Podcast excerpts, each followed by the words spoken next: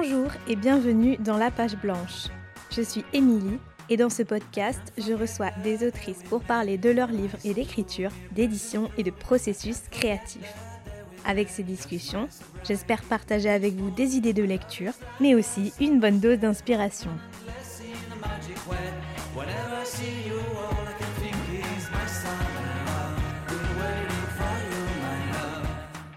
Pour ce nouvel épisode, je suis très heureuse de recevoir Clémentine Haenel au micro de La Page Blanche. On y parle de son deuxième roman, Plein phare, paru chez Gallimard. Un livre puissant qui nous plonge dans le quotidien de trois personnages désaxés qui luttent, chacun à leur manière, contre la solitude et l'enfermement. En tissant des personnages ambivalents à la psychologie parfois trouble, l'autrice explore entre autres le milieu de la psychiatrie dans une langue tantôt crue, tantôt poétique. Dans cet épisode, on parle donc de marginalité et de santé mentale, et du sentiment de honte comme moteur d'une écriture libératoire. Clémentine nous parle également de son parcours d'autrice, de la nécessité de se donner à soi-même le droit d'écrire et d'écrire comme on le veut, et de cette tension entre une passion qui mange de la place, un désir de reconnaissance et le plaisir qu'il ne faut jamais perdre de vue. J'espère de tout cœur que cet épisode vous plaira je n'en dis pas plus et je laisse tout de suite place à ma discussion avec Clémentine Haenel. Bonjour Clémentine. Bonjour. Merci beaucoup d'avoir euh, accepté cette invitation dans la page blanche. Euh, je suis absolument ravie de te recevoir aujourd'hui pour qu'on discute de ton deuxième roman, Plein phare, qui est paru début septembre chez Gallimard. C'est un grand plaisir euh, pour moi d'être là aujourd'hui et que tu me reçoives. Merci beaucoup. Euh, alors, pour commencer, j'ai une question très simple. Euh, c'est de savoir si le titre du livre, Plein phare, c'était ton titre de travail, ton titre de départ, ou bien pas du tout? Et sinon, comment est-ce que tu en es arrivé à ce titre-là? Alors, pas du tout. je ne trouve pas les titres de mes livres avant d'avoir entièrement fini le texte et même d'avoir signé mon contrat, que le livre ne soit pas loin de partir en fabrication, j'ai beaucoup de mal à, les trouver. Et euh, donc euh, pour ce livre-là, Plein phare, j'ai travaillé sans titre de travail du tout. Le roman s'appelait euh, Roman 2, voilà. Et il s'est appelé Roman 2 bah, jusque... Voilà, ça, fait que quelques mois qu'il s'appelle Plein phare. Et le titre m'est venu, donc vraiment une fois que mon texte était fini, que c'était validé avec mon éditeur, que moi j'étais contente de mon objet, euh, bah voilà, enfin c'était la condition, il fallait que je trouve un titre, comme pour le premier. Et j'ai mis un peu de temps, je réfléchissais et je crois que ça m'est venu en conduisant. Je raconte une histoire dans plein phare d'une jeune femme qui est chauffeuse de taxi et ça se passe la nuit, donc il y a une histoire de lumière, d'obscurité, tout ça forcément. Et euh, moi-même, je prends la voiture euh, très tôt le matin, l'hiver, il fait encore nuit. Et donc, euh, faut que je songe à mettre mes pleins phares vu que je suis en pleine campagne. Et je crois que ça m'est venu comme ça, d'abord. Donc, un truc très littéral. Et après, je trouvais qu'il était pas mal ce titre parce que j'avais envie de mettre les pleins phares, de faire le zoom sur une thématique particulière. Donc, c'est pour ça, je me suis dit, ah bah tiens, plein phare, ça peut être pas mal. Voilà.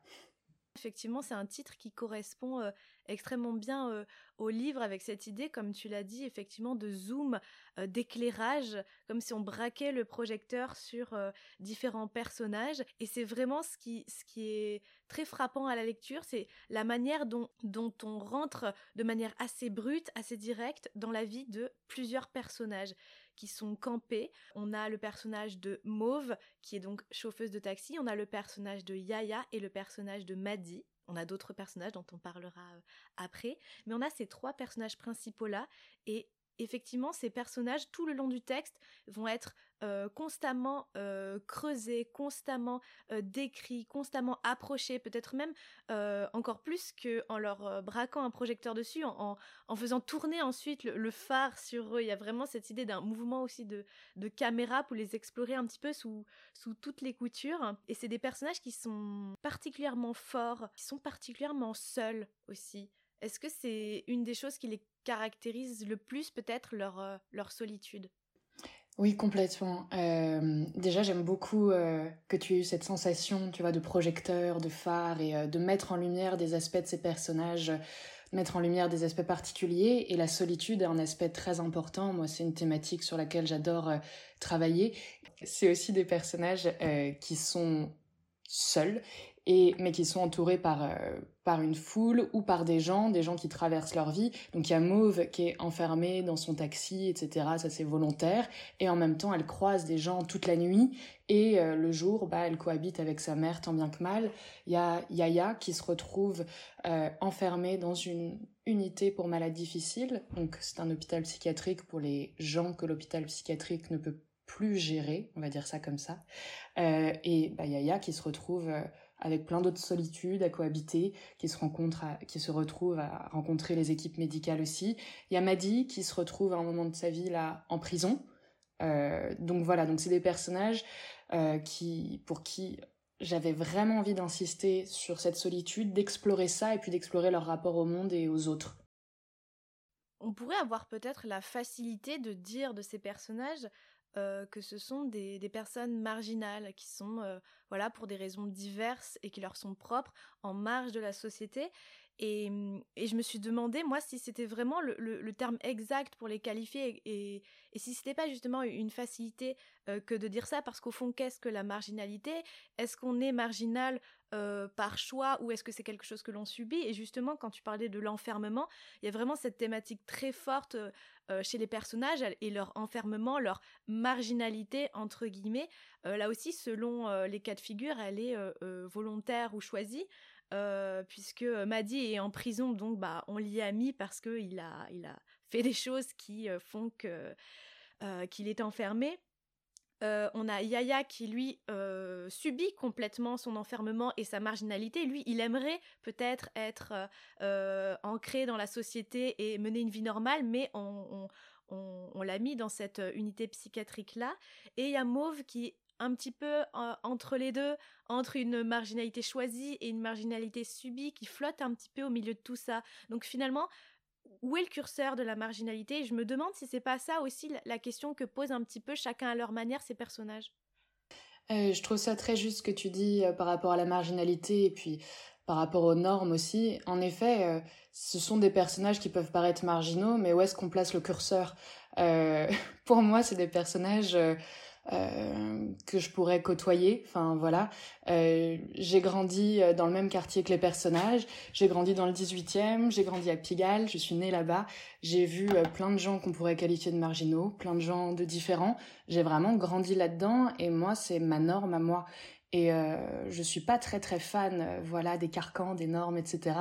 Et j'aime aller explorer d'autres types de vie et vraiment moi, j'ai envie de raconter des histoires qu'on n'entend pas tous les jours, euh, des histoires euh, avec euh, des personnages qui peuvent nous sembler bizarres, j'aime bien ça, mais qui sont pas si bizarres. Je pense qu'on a toutes en nous et tous en nous cette part de marginalité, qu'on est tous un peu hors norme à notre façon et qu'on rentre plus ou moins dans les cases. Et j'aime bien l'idée de pouvoir dynamiter un peu tout ça et offrir à la lectrice, au lecteur la possibilité peut-être de s'y retrouver ou peut-être d'être confronté à des choses très différentes de ce qu'il euh, ou elle peut ressentir, peut connaître et peut voir, mais euh, d'y entrer quand même de façon un peu brute et puis de pouvoir trouver des points d'accroche. Et j'aime vraiment, moi, oui, explorer des... Enfin, je trouve que la littérature sert à ça, voilà, raconter des histoires euh, un peu différentes, quoi. Rentrer par euh, un détail dans une vie euh, étrange et étonnante et puis aller à fond quoi. Ils sont un peu désaxés, ils vont graviter autour d'autres choses à ce moment-là de leur vie et euh, c'est ok aussi en fait. Bon pour Maddy et le meurtre un peu moins, mais sinon c'est ok aussi en fait de pas suivre des chemins tout tracés, euh, de prendre des chemins de traverse, c'est ok de galérer, c'est ok d'avoir du mal euh, avec sa santé mentale, d'avoir du mal avec le monde, avec les gens, euh, et puis quand même de vouloir trouver sa place là-dedans et avoir et au final tenter tant bien que mal de trouver un apaisement, de créer son petit paradis, de trouver son truc à soi, voilà. Ouais, et tu parles de santé mentale et c'est vrai que j'ai été très surprise de de découvrir dans le texte tout cet univers de l'hôpital psychiatrique d'une manière qui m'était encore complètement inconnu. Et là, je retombe sur ce que tu disais, sur le, fait de pouvoir peut-être ouvrir la porte sur des, des choses ou des milieux voilà, auxquels on n'aurait pas accès sinon. parce que c'est pas simplement l'hôpital psychiatrique que, que, tu décris, c'est euh, une unité très spécifique, l'UMD, donc euh, l'unité pour malades difficiles, où Yaya est enfermé contre son gré. Et euh, il y a vraiment des pages assez, assez précises sur la manière dont ça se passe dans ces unités-là. Je pense notamment à, un long chapitre où l'un des personnages secondaires, c'est Kuba, qui est infirmier dans, dans, cet hôpital et qui arrive sur place et découvre cette unité. Lui qui croyait savoir comment ça se passait dans un hôpital psychiatrique, il découvre comment ça se passe dans cette unité-là et il y a une vraie, euh, une vraie violence diffuse dans le discours même qu'on porte sur ces malades-là. Et j'ai beaucoup aimé le fait qu'on, s'attarde, que le texte prenne le temps de décrire toutes ces choses-là. C'est très important pour moi euh, de parler euh, du milieu de la psychiatrie et d'évoquer la façon dont on traite en France nos folles et nos fous. quelle hospitalité en fait pour ces personnes-là. et puis on est toutes et tous potentiellement cette personne-là à un moment. Euh, moi, j'ai eu des soucis. Euh, j'ai eu des soucis euh, psychiatriques. C'est pas un gros mot, c'est ok. si on est malade, on peut se retrouver à l'hôpital. Si on est malade différemment, on peut se retrouver à l'hôpital psychiatrique, on peut se retrouver à avoir un traitement, aller voir un ou une psychothérapeute. je pense que c'est important d'en parler, d'essayer de faire tomber un petit peu les a priori qu'on peut avoir autour de ça, de mettre ça en lumière. Et donc là, j'avais vraiment envie de parler dans ce livre de l'UMD, euh, vu qu'on en parle très peu en fait, euh, sauf quand on tombe parfois, euh, je sais pas, sur une zone interdite, sur les fous les plus dangereux de France, et qui va suivre par exemple quelques personnes à l'UMD de Cadillac qui est assez célèbre. Et j'avais envie d'en parler différemment, donc voilà, de créer ce personnage de Yaya qui s'y retrouve enfermé, qui n'est pas quelqu'un forcément de spécialement dangereux, qui traverse une très mauvaise passe, qui se retrouve là-bas par une suite, euh, par un enchaînement d'événements euh, un peu compliqués, etc. D'en parler du point de vue de Sekouba qui travaille là-bas, qui a travaillé en hôpital psychiatrique classique depuis quelques années, qui se pensait aguerri, qui est un infirmier qui a envie de changer les choses, être là pour les patients, de bien faire son boulot, et qui se retrouve en fait maltraitant, malgré lui, euh, parce que bah, manque de moyens. La, la médecine en France, l'hôpital public, euh, on a un manque de moyens. En psychiatrie, beaucoup. Et euh, surtout, bah, l'UMD, c'est un lieu clos, c'est un lieu fermé, c'est un lieu qui fait peur, on n'en parle pas trop. C'est difficile pour les soignants et les soignantes d'y exercer. J'avais vraiment envie de parler de ça. Pour moi, c'est important que la discussion puisse s'ouvrir à ce sujet. Oui, et que ça passe par aussi ces personnages secondaires, comme celui de Sekouba, qui apportent un autre regard, un autre éclairage sur les choses. Est-ce que c'est c'est un petit peu ça aussi le, le rôle, entre guillemets, de, des personnages secondaires du livre, puisqu'on a le personnage de Sekouba, donc on a aussi la mère de Mauve, Adélaïde, et la mère de Yaya et Madi. Agapé. Donc on a aussi leur, point de vue sur la situation et elles-mêmes, elles sont dans comment dire, à un, moment particulier de, un moment particulier de leur vie et peut-être que leur point de vue apporte comme ça des, euh, des billes supplémentaires sur, euh, sur tous ces autres personnages. Oui, complètement. Euh, les personnages secondaires sont très importants pour moi et j'ai vraiment travaillé à les construire pour qu'ils nous apportent un éclairage sur, sur nos personnages principaux. Et justement, par exemple, les mères, bah, on va traverser leur histoire aussi, on va les retrouver avant même que leur enfant ne naisse, ce moment où elles apprennent qu'elles sont enceintes, que ça a été euh, facile, pas facile, voulu, un peu moins voulu, voilà. On va suivre un peu leur grossesse, etc. Suivre euh, leur début de vie de mère euh, avec, donc pour Adélaïde avec Mauve et pour Agapé avec Madi puis Yaya. Et puis on va les retrouver un peu plus tard quand les enfants sont jeunes, qui se connaissent, qui deviennent très amis, parce que c'est une histoire d'amitié aussi ce livre entre Mauve et Yaya. Et puis à l'adolescence, on les voit un peu moins, à l'adolescence de leurs enfants, et on va les retrouver euh, au temps présent dans ce moment de crise, donc pour leurs enfants, pour euh, leurs trois enfants. On est sur un gros moment de crise. Euh, donc ces mères qui se sont côtoyées, ça fait du coup presque 30 ans qu'elles se côtoient, on va les retrouver à différents moments, et dans ces moments-là, moi, ça me permet bah, qu'elles donnent aussi leur regard sur leurs enfants et sur, sur des choses qu'ils ont pu traverser plus jeunes et qui peuvent éclairer là où ils en sont maintenant, en fait. Et, moi, j'ai l'impression que tous ces personnages-là, les personnages principaux comme les personnages secondaires, quel que soit leur âge, leur histoire, leur vécu, ils, sont à, un moment de leur vie où ils sont comme chacun à leur manière dépassés. Il y a, quelque chose qui, les dépasse.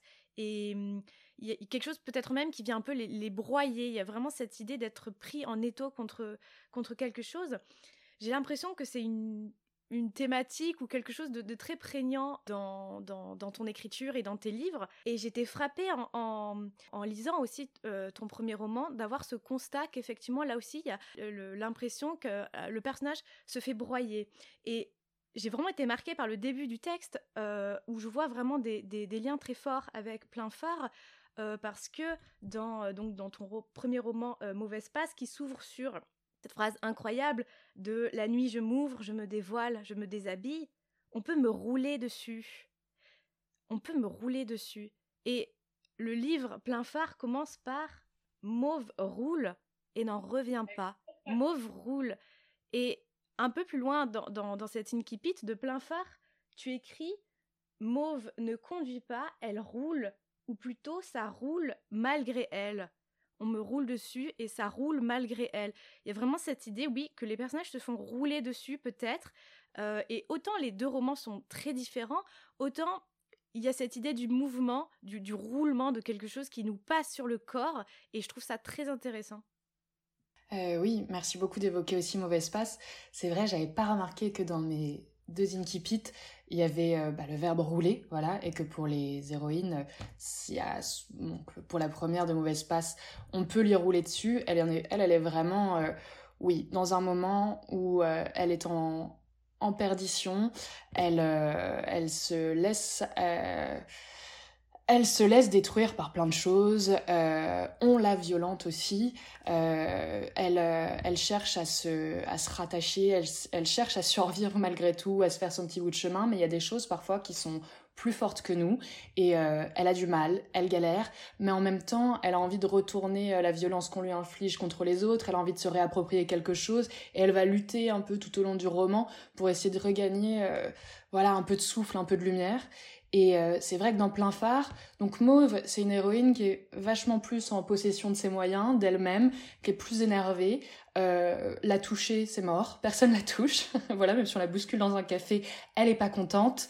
Euh, c'est vraiment une héroïne. C'est une jeune femme qui travaille la nuit. Donc, euh, comme taxi, c'est rare. Il y a 2% de femmes qui sont taxi en France. Jeune, je pense que ça peut encore plus, qui sait, peut-être ajouter une difficulté par rapport à certaines personnes. Euh, voilà. Et donc, Mauve, on peut pas trop l'embêter, mais elle, elle est plutôt dans un truc la vie file, la vie passe et ça fait longtemps qu'elle n'a pas été en prise avec la vie. Donc elle est dans cette quotidienneté, voilà, euh, conduire son taxi, les clients, euh, laisser personne l'approcher, la toucher, vivre avec sa mère, elle l'adore mais elle en peut plus. Euh, il y a quelque chose de compliqué et de beau dans leur relation, mais de compliqué. voilà, donc c'est plutôt mauve, elle est plus trop en prise avec la vie, elle est dure, etc. Et au début du roman, bah il y a un événement qui va la secouer, la chambouler et qui va vraiment lui faire ressentir des émotions fortes et euh, remettre en question sa carapace, sa dureté et tout ce qu'elle avait voulu refouler en fait depuis des années.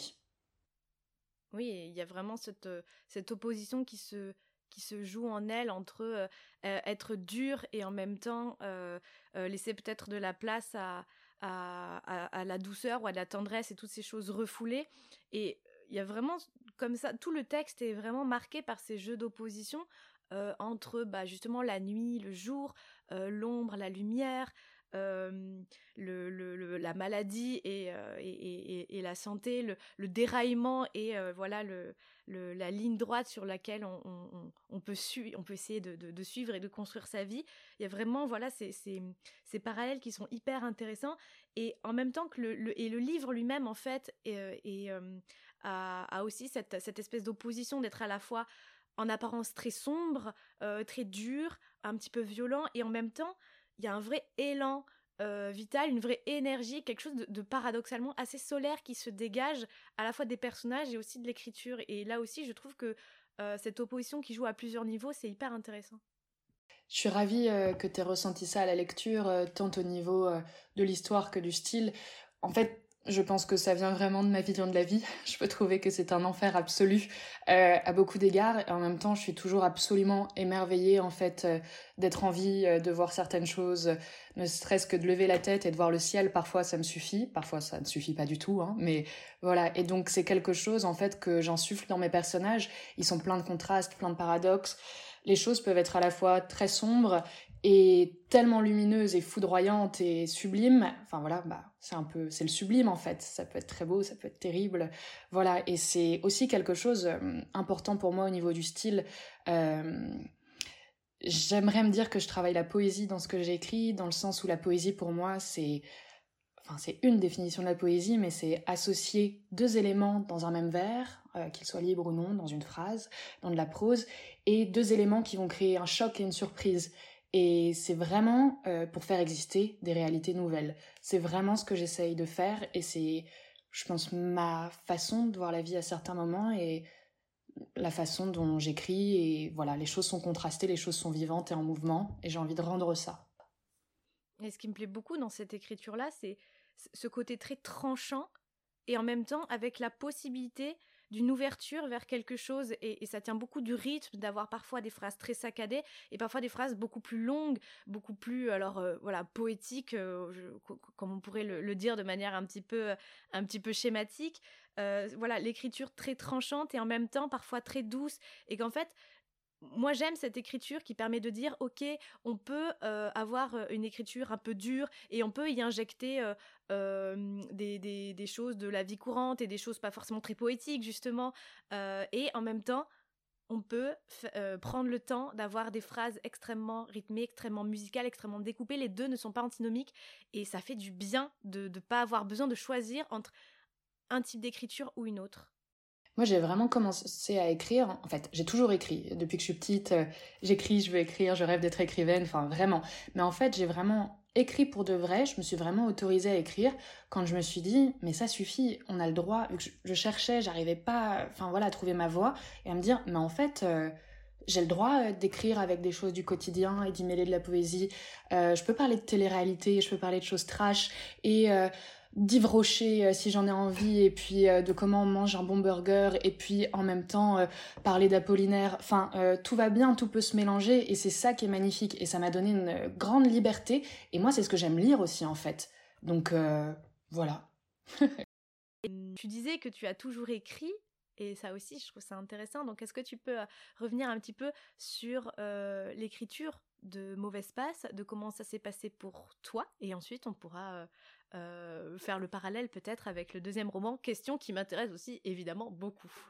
Ah tout à fait, avec plaisir. Donc oui, moi j'ai toujours beaucoup lu, j'ai toujours écrit, j'ai toujours eu des journaux intimes, des carnets. Puis euh, petite, j'écrivais, euh, je sais pas, des sortes de nouvelles policières et je les lisais à mes parents le soir, c'était nul. Je m'inspirais de trucs que je voyais à la télé, mais j'écrivais des trucs, voilà. j'ai toujours, toujours écrit. Et pour Mauvais Espace, c'est ce moment où je me suis autorisée à écrire pour de vrai et puis à écrire aussi la honte.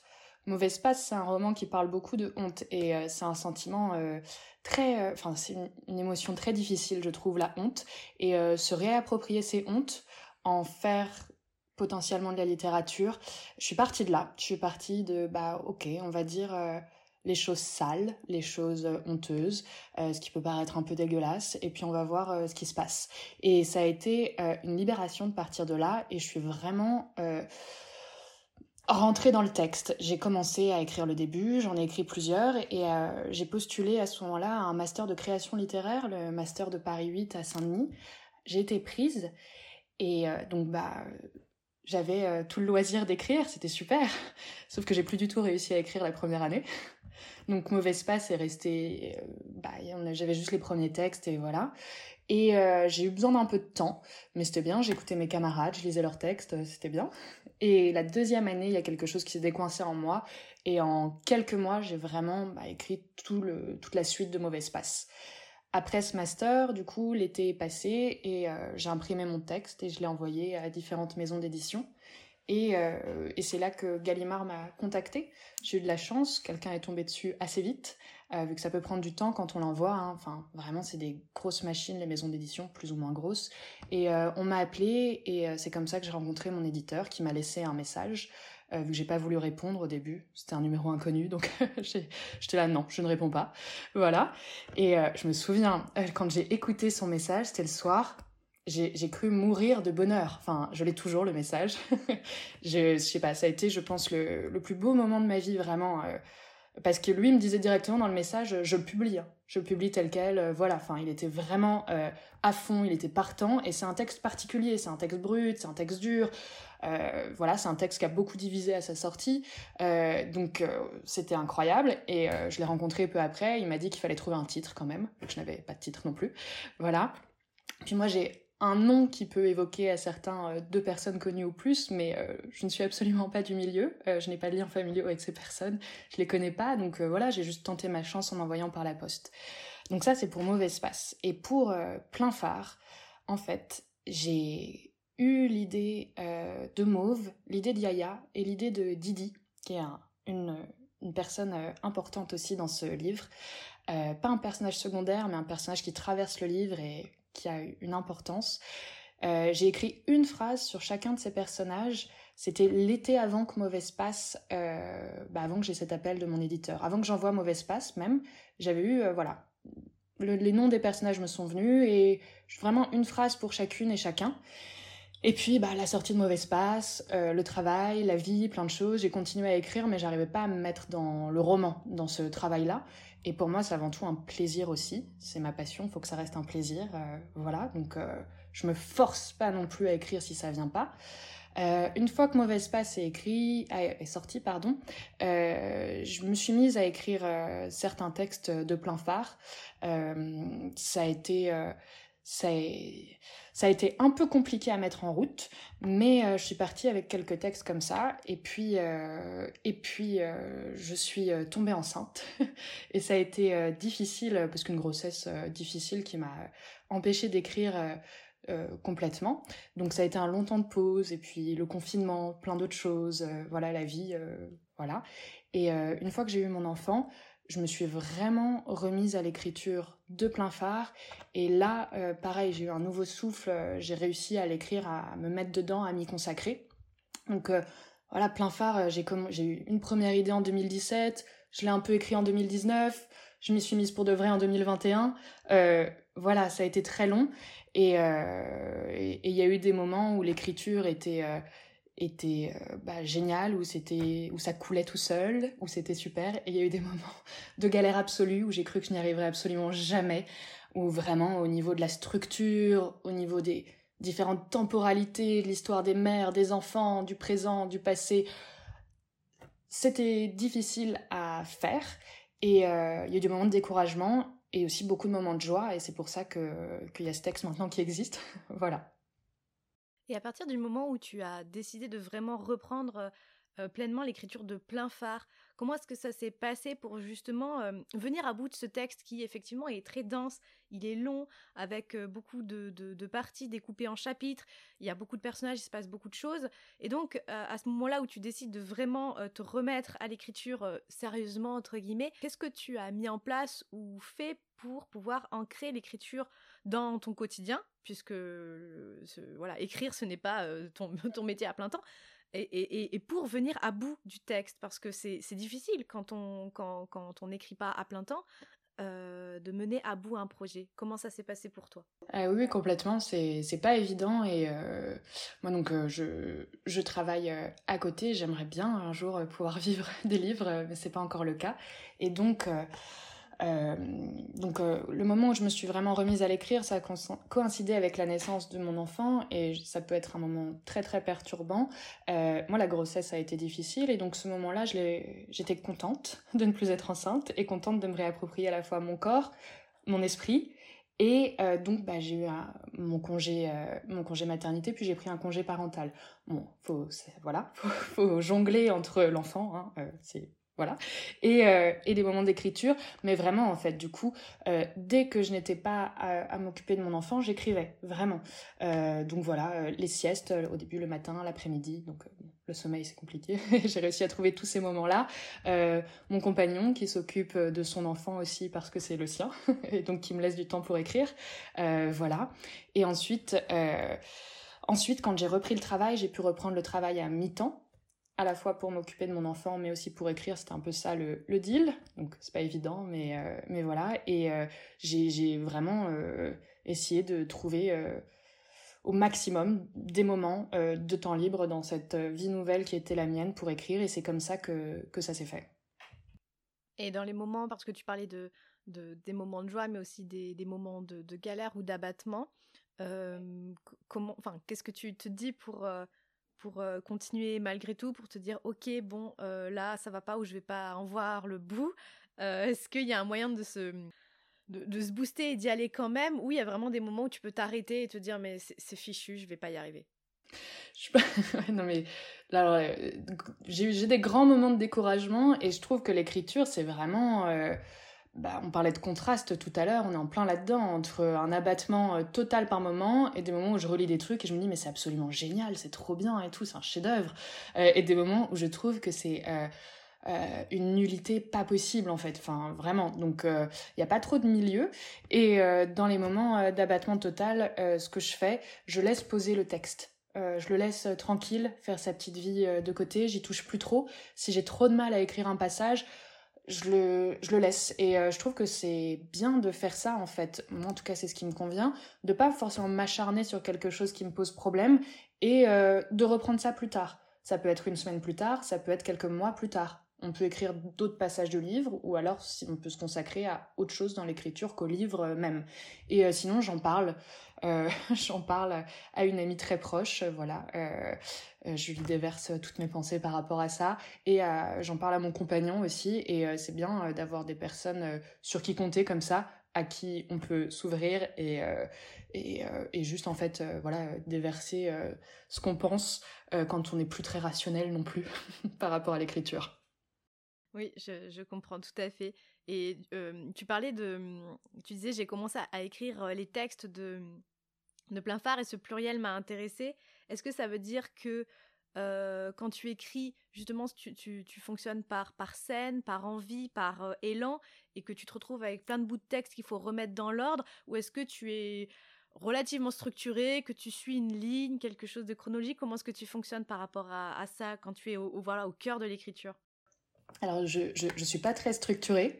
Et euh, j'ai fait des études où il fallait être très structuré, euh, voilà. Donc euh, les dissertations, un peu ras-le-bol, les mémoires aussi. Et l'écriture, pour moi, c'est vraiment, j'y vais, je le fais à ma sauce. Donc euh, parfois je paie un peu le fait de ne pas être structuré là-dedans et le découragement vient de là aussi je pense. Mais oui c'est vrai que j'ai dit les textes de plein phare euh, parce que euh, bah, le, texte Linky Pit c'est le premier texte que j'ai écrit de plein phare. Donc je commence par le début quand même. Mais ensuite bah, j'avais cette galerie de personnages. Donc pour Yaya, il y avait euh, des textes de l'UMD euh, que j'ai pu commencer. Pour euh, les textes des mères, de l'enfance de Mauve avec Adélaïde, des textes sur Maddy, voilà, sur ah le, le, premier meurtre de Maddy, c'est un des premiers textes que j'ai écrit aussi, que j'ai pris beaucoup de, de, plaisir à écrire. C'est sombre, mais c'est il y a aussi, j'espère, de l'humour noir. Et en tout cas, voilà, c'est donc j'écris ces textes et ensuite euh, pour plein phare vraiment j'ai un peu reconstitué le puzzle. Ça a été compliqué euh, et euh, voilà quand j'ai repris l'écriture j'avais un peu des textes éclatés etc par-ci par-là plus des tonnes de brouillons vraiment. J'ai des tonnes de brouillons sur mon ordi plus dans mes carnets et je peux passer longtemps à procrastiner et aligner les dossiers sur mon ordi, aligner mes brouillons, euh, rouvrir un truc, essayer de déplacer une phrase par-ci par-là, enfin voilà. Et donc ensuite euh, remettre ce puzzle un peu euh, en place. Et après la suite de l'écriture, c'est plus fait de manière chronologique. Je dirais pour la deuxième moitié du livre en gros. Voilà, mais toujours, je suis pas à l'abri qu'il y ait une petite réinjection d'un texte ou d'une idée au début du texte si ça va là en fait. Voilà. Et s'il y a beaucoup de brouillons, j'imagine qu'il y a aussi beaucoup de, bah, de ces brouillons ou de passages et de textes qui en fait ne figurent pas après dans, dans le texte final. Euh, comment est-ce que tu vis ce rapport de le fait qu'on puisse écrire beaucoup et ensuite devoir jeter, jeter énormément, couper? Est-ce que c'est quelque chose qui te, qui, je trouve ça essentiel de savoir jeter, de couper, de vraiment euh, trancher dans l'art et, euh, et vraiment enlever, euh, tant au niveau de l'histoire qu'au niveau des phrases, du rythme. J'aime moi quand c'est... déjà j'aime en tant que lectrice que que, que les phrases m'emportent, que ce soit cadencé, qu'il y ait une musique, qu'il y ait un style. Après, j'aime des styles très différents, mais ça compte vachement pour moi. Un truc, les répétitions, me sortent tout de suite d'un livre. Donc moi, je suis une folle des répétitions, je traque ça, je me fais des listes des mêmes mots, euh, enfin vraiment, je peux passer beaucoup de temps à faire ça aussi. J'ai besoin que le vocabulaire soit riche, qu'il soit musical, qu'il soit changeant. Euh, voilà, ça c'est très important. Par exemple, pour euh, Plein Phare, il y a deux personnages qui, qui en fait ne figurent pas dans le livre. Il y avait la mère de Didi, euh, que j'aimais beaucoup. Et, euh, et, et, ça collait pas en fait. J'avais des super textes qui sont toujours des super textes. Je pense qu'un jour j'en ferai un truc, mais ça collait pas. Donc euh, c'est sans regret. Faut l'enlever. Faut, c'est pas forcément mettre à la poubelle. C'est mettre à la poubelle pour ce texte-là, pour ce moment-là. Faut mettre de côté. Comme je disais, laisser poser les textes qu'on écrit. Bah, c'est leur donner une chance de les reprendre après, peut-être pour autre chose, de les voir avec un regard neuf, de se dire ah bah non ça je l'ai pas mis là, mais parce qu'en fait ça doit aller ici. Et euh, voilà, donc moi c'est important, euh, quand je me relis, j'enlève, j'enlève, j'enlève. Plus au niveau du style que du fond. Voilà. Quand on, quand on lit tes deux romans, euh, je disais, on voit beaucoup de, de, de points communs assez, assez puissants. Et en même temps, il y a des différences assez, assez conséquentes. Et ça, ça m'intéresse de te poser la question de, de savoir comment toi, tu as envisagé les différences d'écriture au niveau de tes deux textes. Alors, par exemple, euh, Mauvaise Passe, c'est un roman relativement court, euh, un peu plus de 100 pages, mais enfin, on est quand même quelque chose de plutôt court, avec un rythme très, euh, très, très, très éclaté, très resserré, très rythmé. et on a une narration à la, première personne et on reste avec cette narratrice. Alors que dans Plein Phare, on a un livre assez beaucoup plus conséquent, beaucoup plus long, avec cette fois-ci plein de personnages euh, très très creusés, dont on a les noms, dont on connaît à peu près toute la vie. C'est vraiment très très différent dans l'approche, mais aussi paradoxalement dans l'écriture. Donc comment est-ce que toi tu, tu, perçois l'évolution peut-être de ton écriture? Est-ce que c'est une évolution que tu as pensée ou qui est venue naturellement? Euh, C'est vrai que Mauvaise Passe, on, on écoute cette voix, en fait, cette voix de jeune femme euh, qui est une narratrice qui nous dit absolument ce qu'elle veut et pas plus. Et on a le regard de personne d'autre pour un peu éclairer euh, son, bah, pour un peu la comprendre. Donc euh, c'est un roman fragmentaire, c'est un roman voilà où euh, il y a peu de mots et j'ai voulu que chaque mot claque et chaque mot soit important, qu'il n'y ait plus rien à retirer. Et Plein phare, c'est un roman beaucoup plus romanesque. voilà, une galerie de personnages, plusieurs époques. Je pense qu'il y a un univers commun entre les deux euh, vraiment. Mais euh, moi, j'avais un... Je suis à la fois allée naturellement vers la forme de plein phare, donc quelque chose de plus romanesque, et à la fois euh, je l'ai pensé parce que j'avais envie de relever ce défi-là, de d'écrire quelque chose de plus conséquent, d'écrire quelque chose où en fait je pourrais me déployer en tant qu'écrivaine, donc aller explorer d'autres choses, un peu euh, dérouler la langue, dérouler les histoires. Euh, ça a été une lutte à certains moments, mais j'avais vraiment envie de ça à ce moment-là de ma vie. Et puis euh, oui, ces personnages, bah, j'avais pas mal de trucs à raconter sur eux. Et, et ouais, donc la forme plus longue s'est imposée à moi. Et puis la troisième personne du singulier aussi faire évoluer sans dénaturer, développer des choses et je pense aussi ne rien s'interdire. Vraiment. Moi, des autrices euh, que j'admire, des auteurs que j'admire, euh, ils peuvent avoir ou elles peuvent avoir des livres euh, très différents, employer des narrations différentes, voilà. Enfin, et à chaque fois, je trouve ça génial et je me dis, mais oui, en fait, tout est possible. On peut tout faire. Et, et pour moi, l'écriture, ça part d'un jeu, ça part d'un plaisir. Même parfois, j'écris des choses qui me font rire. voilà, j'ai envie d'aller vers ça. et ouais, tout est possible. Donc pour moi, c'est vraiment le lieu dans lequel euh, il ne faut pas s'enfermer. Là, j'écris un troisième. Euh, j'explore une autre forme encore. Je tente des trucs. Pour l'instant, je sais pas trop où je vais, mais euh, je me dis que, que, je dois m'octroyer cette liberté-là. Voilà. Et j'avais une question aussi qui peut peut-être paraître un peu inutile, voire peut-être un peu bête, mais c'est de savoir quand on publie un premier roman, et qu'on a peut-être tout de suite là, comme tu le disais, l'envie ou l'idée d'écrire le deuxième, mais que la vie passe, ça ne se fait pas, les, années passent un petit peu.